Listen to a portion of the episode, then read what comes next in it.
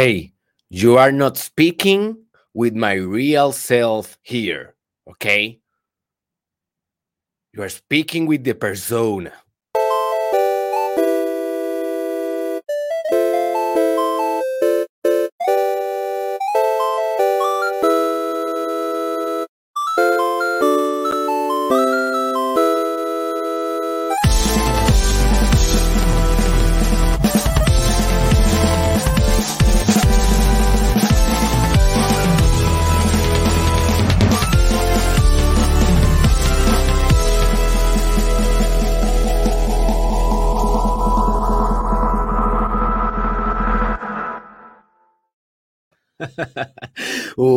Welcome, my friend, to the most anti persona podcast and most transformative podcast in the world. We are, yes, you know it, we are the Mastermind Podcast Challenge. Season what? Season 2 with your host, your doctor, the persona, Derek Israel. And this is the episode. Oh, I like this number a lot. Five is my favorite number. Um, I don't know a lot about numerology. I don't know if that make a lot of sense spiritually, but five is my favorite number. And this is the episode five, five, five. Ta-da! Oh my god, what that means. Ta-da! This must be a conspiration.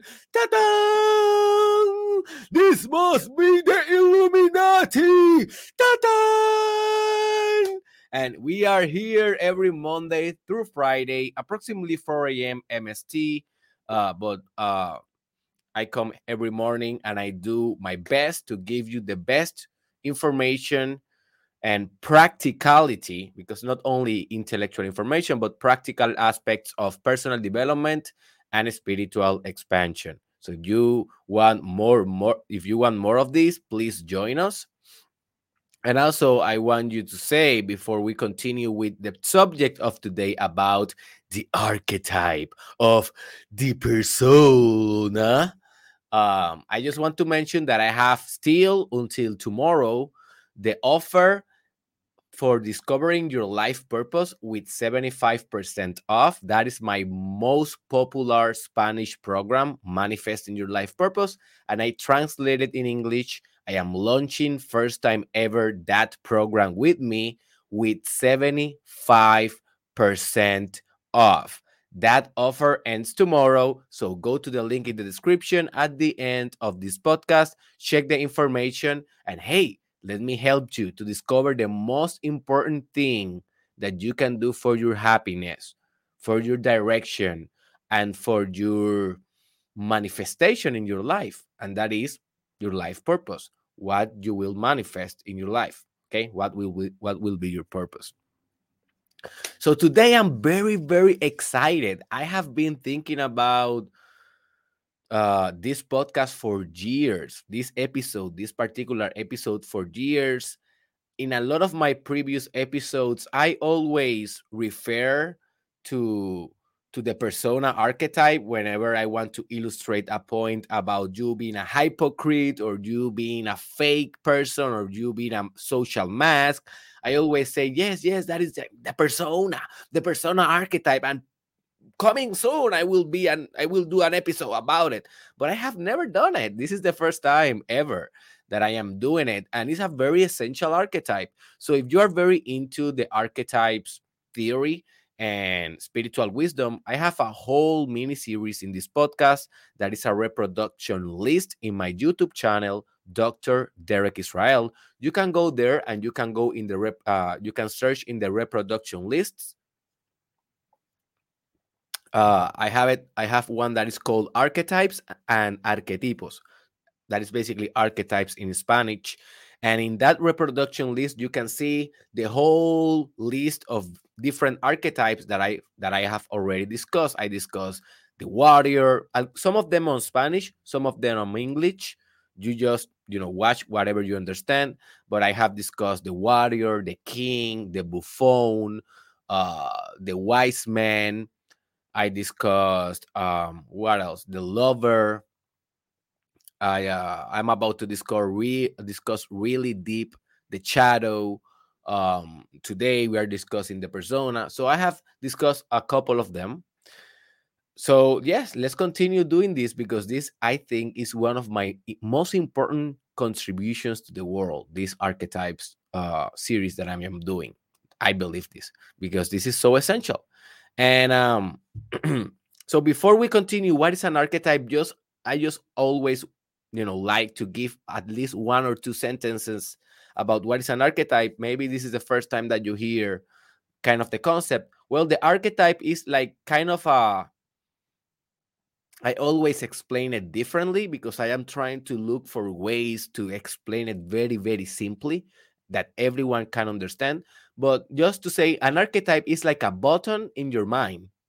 Like you can push that button and you have a different kind of mind right? So if you push that button, maybe you can be a king. And if you pay, push other button in the remote control, you can be a, a buffoon or a comedian or, or a fool. Or you can push a button and you can become a warrior, and everything in your life changed. Like if you push the button of the warrior, like you have a sword and you have a shield and if you push the bottom of the lover then you have a guitar and you have a flower because every button gives you a certain type of disguise and tools and with those disguise and tools you can uh, act in the world in a certain manner that will be most beneficial to you something like that is archetype so it's like modus of being they are like states of being that we use in our daily life just to just to be able to thrive in life. They are very very important. Okay? Very very important. So that is an archetype. But now what is the archetype of the persona? What is this specific archetype. And before we continue, I know that I have been like, ah, before we continue, but it's important. I want to set the foundations because it's gonna be important episode today. Before we continue, this episode will be uh heavy, heavy with uh visuals. So I will be presenting some visuals um like in a couple of minutes. So if you are only listening to the audio, you will be missing that. Reconsider if you want to go to my YouTube channel and also in Spotify station, I have the video there and to see the video podcast just to have more context. Okay. So what is the persona archetype? In a in a phrase or in a nutshell, the persona archetype is your social mask. That's it the persona archetype is your social mask. Basically, is what you present to the world. That's why when I um, start this podcast today, what I told you, you are not speaking with myself. You are speaking with the persona. I said that because I put this chair to come here. I put this beanie before coming here. I am speaking here in a certain way because I know that I am live and I know that this podcast will be forever associated with my brand. And although I am trying to be the most authentic that I can, always I have a little bit of this social mask that I put that I put on every time that you are speaking with someone. In this case, I am doing a video, I'm doing a performance. Also, I have a little bit of the persona. You are not talking right now, you are not hearing the complete, most authentic Derek Israel. You are speaking maybe with a 85, 90% authenticity. And that is with a lot of work that I have done just to, you know, eliminate more and more and more the persona in my psyche and become more, and more, and more, more, more myself. But I can never be completely myself when I'm in a social uh, environment because as i will be explain, explaining to you that will not be functional then we will lack order in society if everyone is completely themselves without any type of social mask chaos will follow okay chaos will follow. I am not saying that we all are supposed to have this big mask no no no no. Not go uh, do not go to the other opposite side. I'm just saying these masks that we use, the persona,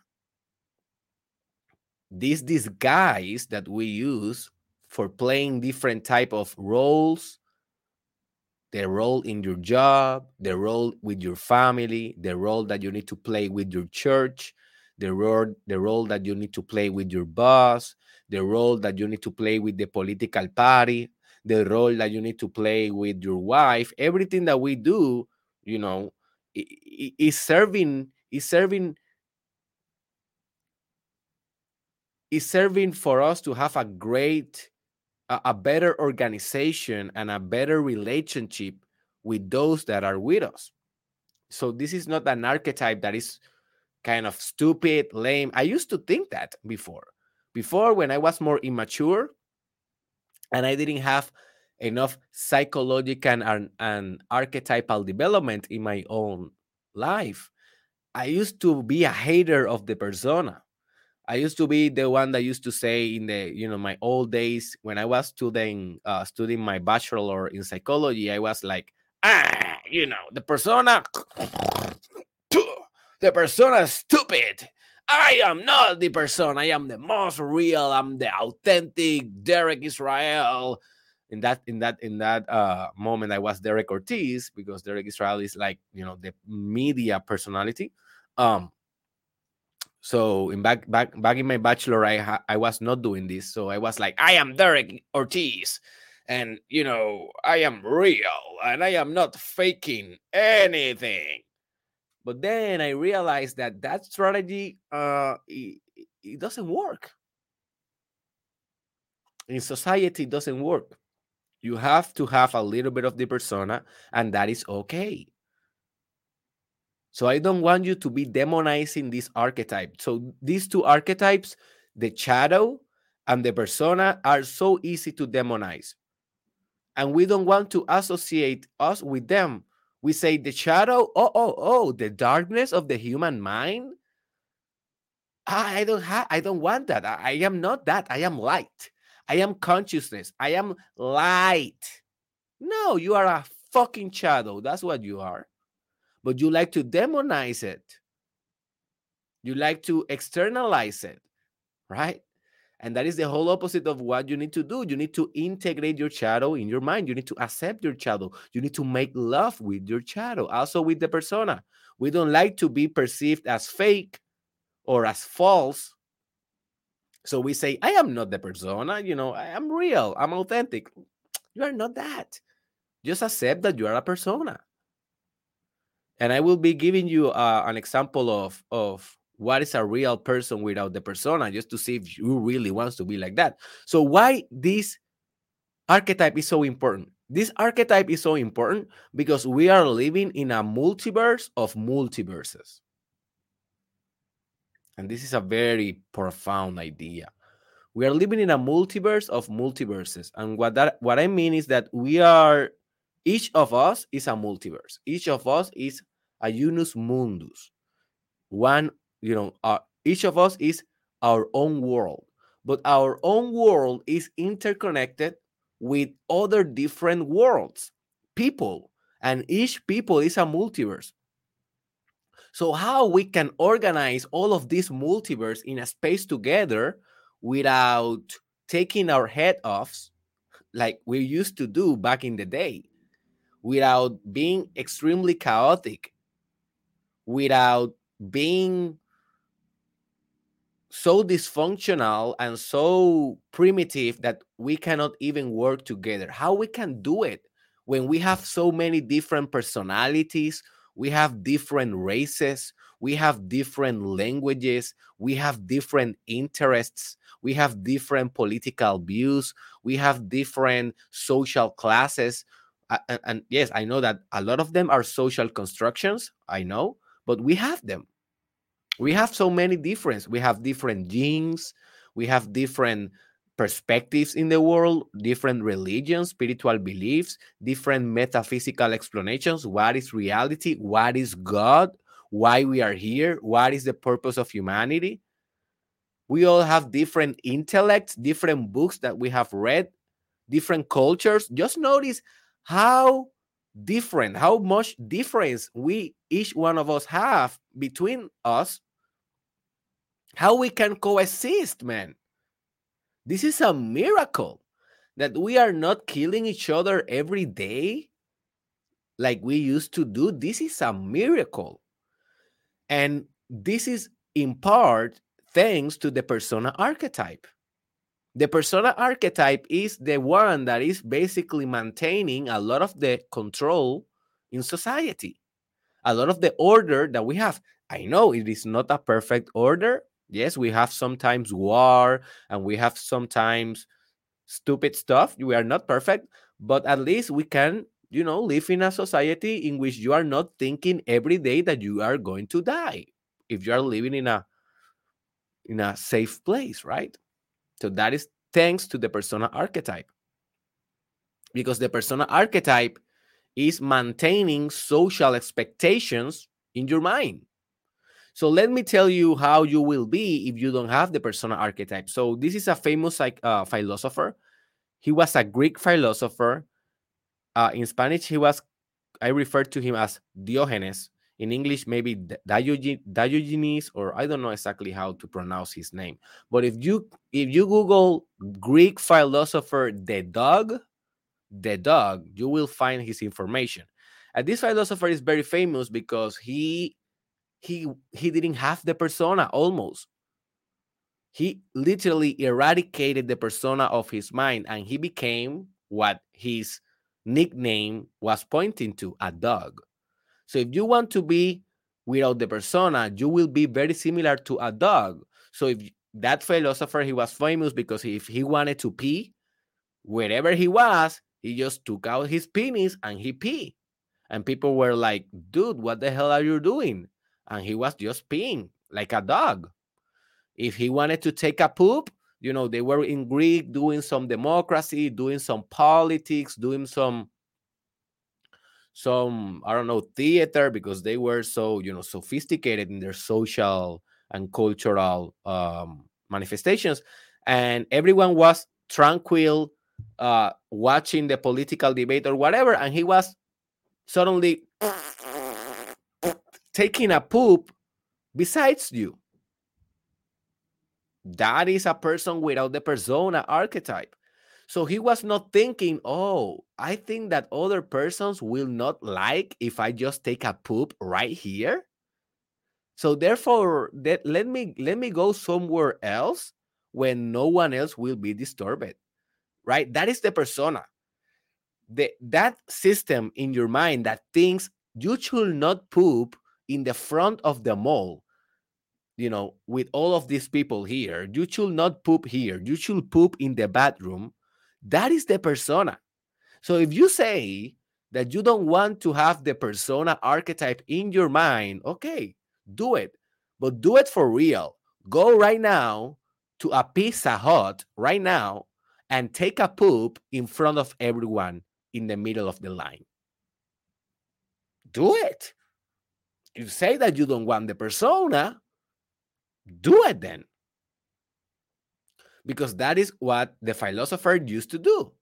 A philosopher that eradicated the persona archetype. He was living authentically 100%. So if you want to live authentically 100%, every time that you want to pee, you will pee. Every time that you want to fart, you will fart. If I was living 100%, I just wake up.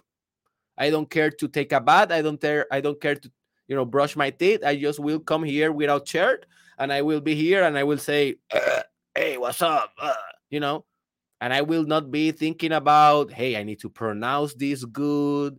I need to be able for them to understand my English. I need to control the bad words because I want to this this content at least to be watched uh, by adolescents and maybe some children, some kids. So I need to control that. Remember, I am a psychologist. I need to be ethical. I cannot say this. I cannot hypothesize hypothesize that. You know, I, I always bring that into into this performance. I am not just authentic, right? So that is the persona archetype, my friend. Is is about it's about relationships and it's about navigating the world in the most functional way.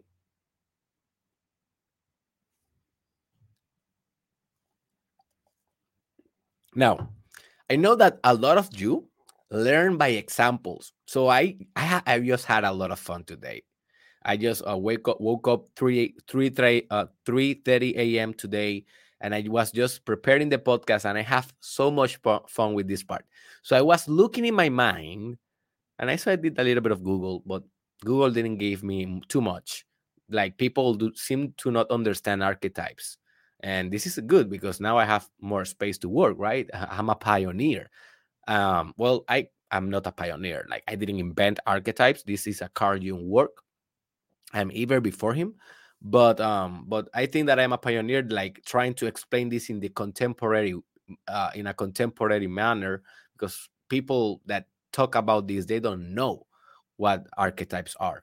But anyways so i had a lot of fun like trying to look in my mind people and characters fictional characters that can illustrate the archetype of the persona so maybe you will understand better with these archetypes, with these persons, okay? Um, so this is the moment in which you will be benefiting from watching the screen. So take that into consideration. So the first person that I will bring that uh, that illustrate this archetype pretty well is Robin Williams. And I'm pretty sure that you are familiarized with this guy because he was a comedian in the persona, but in the inside, he was depressed. He was so depressed actually that he, when he got more sick, he got uh, I don't know if it was a type of dementia or something like that. He suicide, and this is very very very sad story. But we all know him, right? We all know his movies because he was an excellent uh, an excellent actor. He seems to be a great human being, good heart, but really every time that he went to act it was his work it was his job. It's not like he could do differently but every time that he was laughing maybe he was laughing with the persona not with his real self. I'm not saying that every time. I'm just saying that maybe sometimes because when you are depressed well and you are an actor you need to fake a lot if you are trying to do a comedy movie, well, you need to be operating from the persona all the time in order to sustain that role. So, Robin Williams is a good example of when this archetype may, may go wrong. The second example is a Puerto Rican artist and singer, and he's very, very global. So I think you may know him. Is uh, Anuel Double A, Anuel Double A. So this guy, I have no problem with him. No problem. Um, I I don't like. I am not a super fan of him, but also I don't have. I am not a hater. But I want to illustrate his case because he also recognized this. He's one of the best products. He's one of the best products that the urban industry have done in our history. Like, and I consider my history because we are the pioneers of the urban kind of of genre as a music reggaeton and you know yes reggaeton. So i am from puerto rico so i am I'm very proud of you know that invention. And yes it's an invention. Reggaeton is a mix of other music types that already existed but we invented something new that is now trending in the whole world. Like that urban music bad bunny you know Myke Towers, all of those guys, you know they are they are pretty good. So the case with uh, Anuel is that he has confessed before that he's a very depressed guy. He he's sometimes not happy at all. But every time that he is on social media or you see his videos, musical videos, he's with this character with this persona. Like if everything is okay, like if he's gangster, he's gangster, you know, he's kind of a drug dealer. That is the persona. That is the character. That is the product. That is the gimmick. Okay, that they have built. And this guy, he he he operates from the persona pretty good. It makes sense business wise. It makes sense. People like his persona but sometimes he feels very depressed because he's a little bit disconnected with his authentic self. So Anuel is a good example. Now, this other example, I brought him because he's the whole opposite of what a persona is. So I think that this guy, he eradicated the persona a lot, a lot, although he's not like so in the extreme as the philosopher that I was talking about earlier but he's a pretty good non persona guy. And this is Donald Trump. Donald Trump, like Donald Trump, he, every time that he speaks, you know he's speaking with his gut. You may not agree with him, you may hate him, but he's speaking with authenticity. Like what he speak, he feels. He's not political correct like most politicians. And that's why I wanted to bring it because he is not kind of the persona. And I want you to have and appreciate that contrast. Also, the persona is the typical uh, Christian priest that is also a pedophile. Now, I am not saying that this guy right here is that. I think that this guy is uh, a pope or something like that. I just took the picture uh, for him to represent the point. I am not saying that he's a pedophile. I am not suggesting that. But what I'm suggesting that we know that a lot of priests end committing sexual crimes. Why? Because they are in the persona. Every time that they are in the church, they are this godlike figure, all good, all perfect. But when the lights are out and everything in dark is dark and no one is watching, they are a pedophile. That is a typical persona. Mr. Satan of Dragon Ball Z. Um, this guy is very interested. I also brought him in the Buffon archetype because he's a Buffon as well.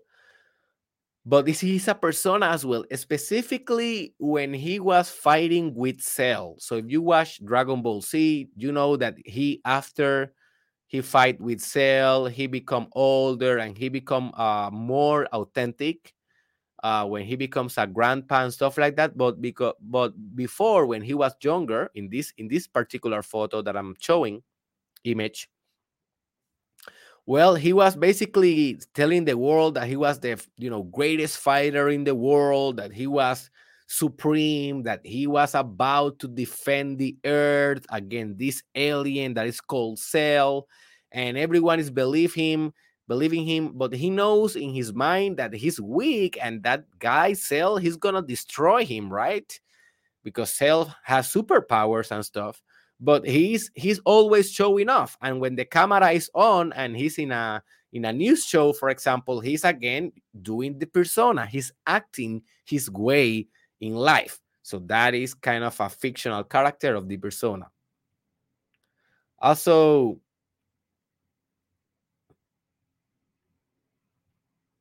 this one, I think you may be familiarized with him.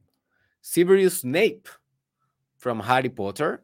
I think he's a pretty good persona because at first we all thought that he was a bad guy and that he was being the persona, but in Hogwarts. Like we thought that he was an ally of Voldemort and he was faking his way in Hogwarts just to crush Dumbledore and Harry. But then at the end of the movie, I don't want to spoil you, but we realized that he was being the persona, yes, but with Voldemort and not the other way around. So he was being fake and, you know, portraying this mask with the dark side just to take information and to be able to destroy the dark side. And he always, he didn't love Harry Potter, but he was not an enemy of Harry Potter. And he always loved Dumbledore, right? So I think that Severus Snape is an interesting character, fictional character that illustrate how you can play with the persona in in different scenarios. So if you saw Breaking Bad, you know this guy. His name is Gustavo Gus Fring. He's the owner of Los Pollos Hermanos in Breaking Bad series, the original. And I love this guy and this character because he, he seems to be a very submissive, average, normal, not that special kind of guy. He's a owner of a fast food restaurant and that's it, right? But that is just the persona. If you watch the series, you know that this guy is a huge and a big drug dealer. He's a criminal. He's an assassin. He's a he's a bad guy. But everyone thinks he's just a owner of a Los Pollos Hermanos. He's just the guy who, who owns a Kentucky Fried Chicken. Nothing else. But that is just the persona. In the real life, he's a drug dealer. And the final example that I want to illustrate for you to understand better the archetype is if social media platforms were an archetype, Instagram will be the persona. Instagram will be the persona. Why? Because in Instagram, everyone is living the life of the persona, right? Almost everyone is showing off in Instagram. They are only showing what other what they want other people to see and to believe. They are not showing their real self. So if sometimes I am surprised with this, I see a person in in Instagram that is very very religious, and then when I see the same person on Twitter, that is another archetype. Twitter is not the persona. Twitter is more real, more authentic. You have less fear, less social pressure there. You know that same person that is very Christian and very believer in in Instagram is satanic in Twitter. I'm like, dude, why the hell? But then I understood Instagram, you know, they invented the filters, or at least they popularized the filters. What is a filter? A filter is a persona. A filter is something that you put in the photo to fake the photo, right?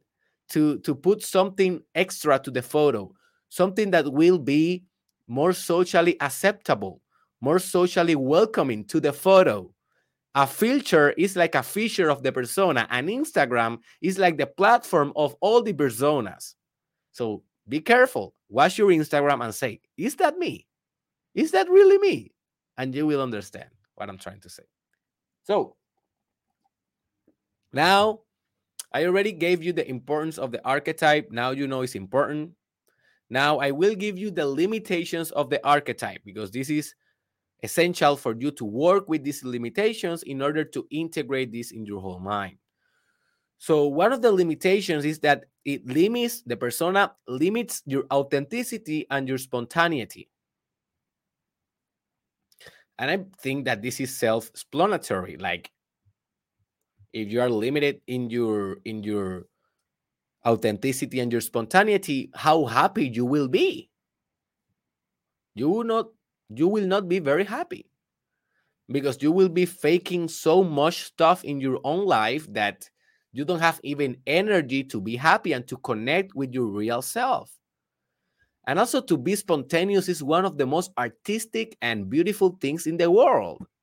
Like how bad it is always be to always be uh, double thinking stuff, extra thinking stuff, extra planning stuff and not being able to do the thing directly and with spirit and with the moment, with the kairos, with the synchronicity of life. So the persona sometimes kill the spontaneity of your words, the spontaneity of your body. Like maybe you want to walk like you really walk, but the persona said, "Hey, don't walk like that. Walk more tranquil, you know, walk more civilized. That is one example of how the persona can be killing your spontaneity. Maybe you want to talk in a certain way, and the persona is like, hey, you don't, you, you cannot speak like that. For example, I will give you an, an example of my own. Like when I change my my language in the podcast and in most of my content from Spanish to English, at first I have I was hearing this voice in my mind when I was doing the podcast telling me that I have to pronounce good, that I have to be, you know, the, the most perfect that I can in this language in order to be understood and to be respected and in order to be understand by people. Um, but then I wanted to to express my English as a Hispanic would do. Like instead of trying to speak English as a native English speaker, I have the idea why why why I cannot like speak as a Hispanic.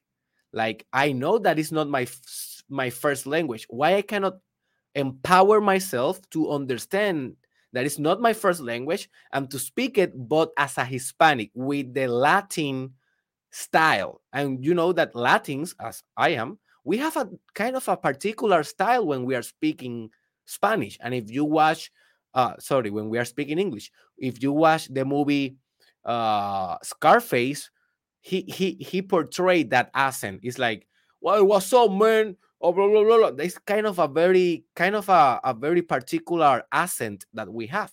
But I was I was suppressing that accent because I wanted to sound more neutral in my English. But who wanted to sound more neutral? The persona, the persona on my mind. The real Derek, he wanted to sound like I sound, like spontaneous, Hispanic, because I am Hispanic. I am a Spanish speaker first and mostly, and I will be forever, right? So now I feel that I am flowing better in English because I am letting more my authentic English to arrive. And sometimes if I want to pronounce a word on Spanish, I will do it. If I want to do a Spanish, I will do it. And if not that I am not hearing the voice anymore, I am hearing the voice that wants to have a perfect English, but I am kind of letting letting that voice go because it's compromising a little bit of my authenticity and spontaneity and I don't want that in my art. That is kind of how that works for me. Also, and and for this I need to illustrate a point. Let me let me let me um, share my screen real quick with you.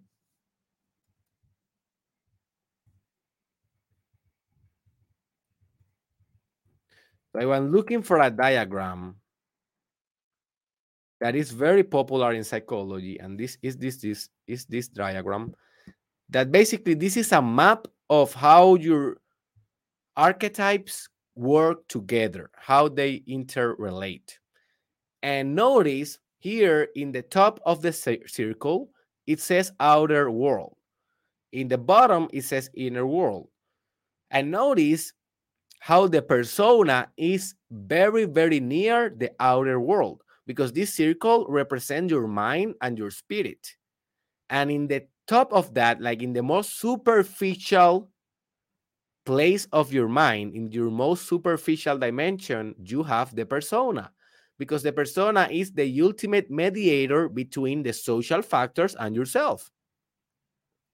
Now, before the persona, you have the ego. I think that Donald Trump operates from his ego, not so much from the persona. So that means that he's more authentic than other politicians, but he's not completely authentic because he's not in the self. Notice the self is in the mid in the middle. But the self means the totality of yourself. That's why I said in the beginning, in the beginning, I didn't say in the beginning in the intro, I did not say, you are not speaking with Derek Israel.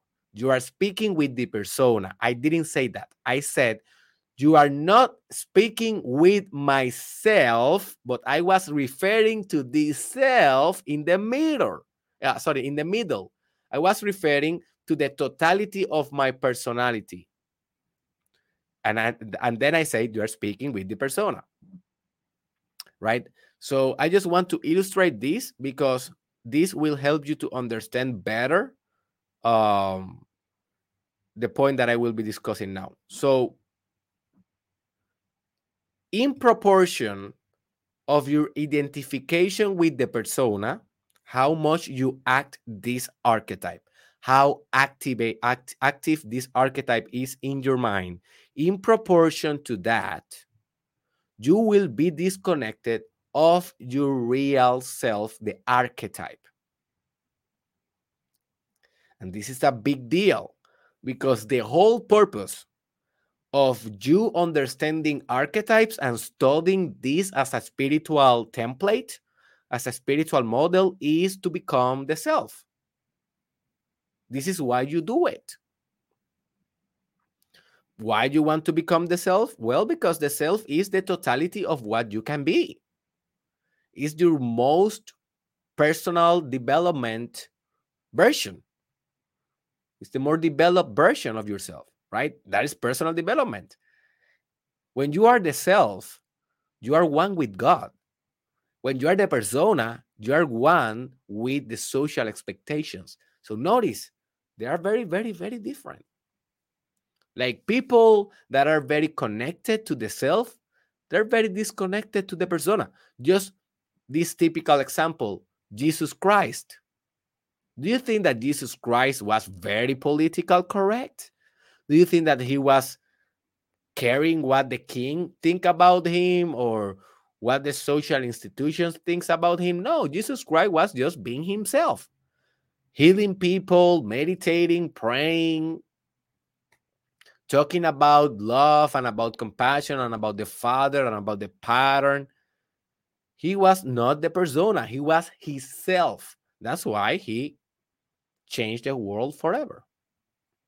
So remember, it is not about to elim- it's not about eliminating the persona, it's about integrating the persona in the self, in the totality of what you are, and using the persona when you need to and in the intensity that you need to, but not getting lost in the persona as well.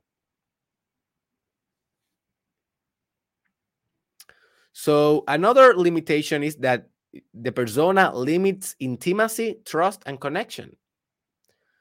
So, have you ever been surrounded or get to know a person that you know is a very fake person? like you know that this guy he's not authentic at all he's a persona how much intimacy you can have with this type of persons with this type of people very very few intimacy you don't trust them you think that they can betray you and they probably will you don't have connection with them you have a very superficial um relationship i remember in I didn't suffer this much. I didn't suffer this phenomena a lot in my bachelor. I suffered this phenomena a lot in my doctoral program. So in the university that I used to study, they are 90% fake people, like professors, uh, the administration, and sadly, the students, because they are a reflection of their professors and because they don't have identity sometimes. They want to be like the professor so they act very similar. So I, I was in that university for five years, the worst five years of my life in that sense, because I was in a in a in a place in a room with personas, everyone with the social mask, everyone with the social mask, and I was the only guy there. Maybe maybe me and another guy or another woman. Yes, we, we were a couple of them. But we were we were the minority that we were trying to hey to at least break a little bit the persona. We were not taking a pu- a, a pu- uh, how do you say we were not taking a shed in the middle of the of the classroom like the philosopher will will do right we were not eradicating the persona entirely but we were trying to to become more ourselves in that toxic environment. And that university in, in my experience and in the experience of most of the students that you know study there uh, that university do not give intimacy feelings of intimacy. You don't feel intimate with them. You don't feel that you trust them. It's very sad because you don't trust your professor you don't trust your mentor you don't trust the administration you don't trust the system it's very sad and also you don't feel any type of connection Maybe you can feel connection with a couple of your colleagues and with a couple of professors, and that's it. Maybe you have a different experience. When I have doing when I was doing my bachelor, I didn't have this experience. So I know that it varies by institutions, but I had that experience. Also, um, when you are very into the persona, that limits your creativity. That limits your creativity because you will be thinking, oh man, how I will be perceived with this masterpiece that I'm creating. So if you're writing a novel, you will be writing a novel based on what other people think instead of what you think or instead what the character think, right? If you are doing a performance, you will be doing the performance for them, not for you. Uh, if you are doing a, paint, a painting, the same. If you are doing music, how bad is that? Writing a song that is for others and not for yourself, that is pretty bad. Very, very bad. So, this point, we need to have balance because we always need to think about the reader, think about the consumer, think about the other person that will perceive your art. Yes, we need to do it, but we don't need to overdo it. What we need to do in art is to be ourselves and then think, okay, what can I do to make this more general or maybe a little bit more more easy to digest and then you make a little bit of changes and that's it. And that's it, right? But you don't change the essence of your art because of your persona. Please don't do that. And if you do that, you will be a very miserable artist. A very miserable artist. You will be a slave of your industry. Okay, you will be a slave of your industry, a slave of your audience. You know how many people? Um, this is the problem. Um, um, with one of the influencers of Puerto Rico. His his name is Joshua Pauta. You may know him. He's a pretty cool guy. I got to know him once in a party. Uh, we have a friend in, on common. And he's a pretty cool guy. Um, and that guy, he said once, um, he became famous in Puerto Rico with a character that he called La Pauti, and he's a she's a woman, right? And she's like a very, very kind of uh how can I say that in English? she's kind of a very common, average, and very ghetto-like woman in the character, right?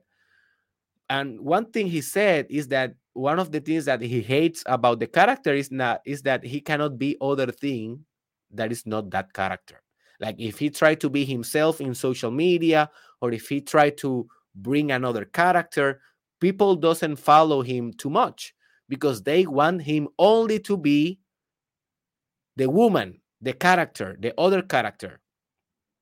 That's what happened when you mix too much the expectation of others of your art and your art. Then you become a slave of your audience. Now, I don't think he's a slave. I think that he has expanded a little bit. I don't know. I don't follow him too much these days. But uh, but yeah, I think that he he overcome that. He overcame that. Um, but that is something that we can all fall prey into. Like when I was when I was up, uh, and I still have this a little bit. Uh, I don't talk a lot about business and marketing in my social media because I think that my audience only want me to talk about psychology, spirituality, and sex. Like and it's, that is something that i'm constantly working and i want to be more open on my business mind or my marketing mind although i don't have a lot of fans in that area because i don't want to become a slave of the students that want that that they are not entrepreneur that they don't care about marketing. Okay you don't care but i care right? And i want to do stuff with that. And i sometimes have struggled with that and i haven't go all in in marketing and business because of that and now I am getting this insight a little, a little bit more profound in my heart, and I will go all in. I am about, about to uh, to launch a new show on business and marketing. So yeah, I am going all in on that because I'm transcending that. And also, uh, you know, the persona limits your sexual truthful expression. Like whatever you want to do in bed, just you want to know the persona? Just hear your thoughts in bed. You will understand the persona. The persona is always talking when you are in bed. Oh, don't do this. Oh, what the other person will say if you do this blah blah blah blah if you do this position if you do this weird kinky stuff and like always you are having sex and trying to get out of yourself but your persona is there so in proportion of the extremeness of your persona will be your repression sexually like people that are very repressed in the in the bed like they are almost like a like a table in the bed without moving they are they are talking with the persona. They are a slave of the persona. They are a slave of how they should behave in bed, according to her mother, that also was a sexual slave of the persona. or according to his father, that is a very macho man without any type of sophistication, right? So just take this into consideration and do sexual healing because with sexual healing, meditation, doing healthy sex, you will be transcending your persona a little bit and learning how to enact better your sexual life. And the final limitation that I want to mention on this archetype is that this archetype reduces your life purpose to a cultural pursuit. And this is very sad with most people. Most people learn that they are very disconnected of their life purpose once they are in a master program in a doctoral program already very very high in the in the society societal machine. And that happened to me. Like i understood that this is all a trap. This all of education and you need to go to university to be someone and blah blah blah.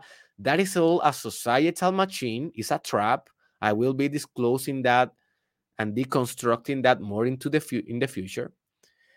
But I just got to know that when I was about to end my doctoral program and I was already in debt. Like because I needed a bit uh you know student loans to do that. And that is part of the scheme, that is part of the of the you know the machine. But um but then I realized I don't need this degree to live my life purpose, but I am already here. I am already in a cultural trap. And that happens so much with people. Like so many people know that the life purpose may be, you know, to sing or to be an artist or to be a social media influencer, but they are still stuck working on a bank nine to five because that is what their family expect them to do or they expect them or expect them to be an engineer or a lawyer or a medicine doctor or whatever culture appreciate and they are living a life of slavery because of that so what is the solution well you connect profoundly with your life purpose and then you go all in in your life purpose and i can help you with that with my program manifesting your life purpose that today is 75% off so go there and buy it and you know start working with me. You're going to change your life. And so how to master and to integrate and to transcend this archetype? Well, I think that you need to accept first the archetype. You need to accept first the archetype.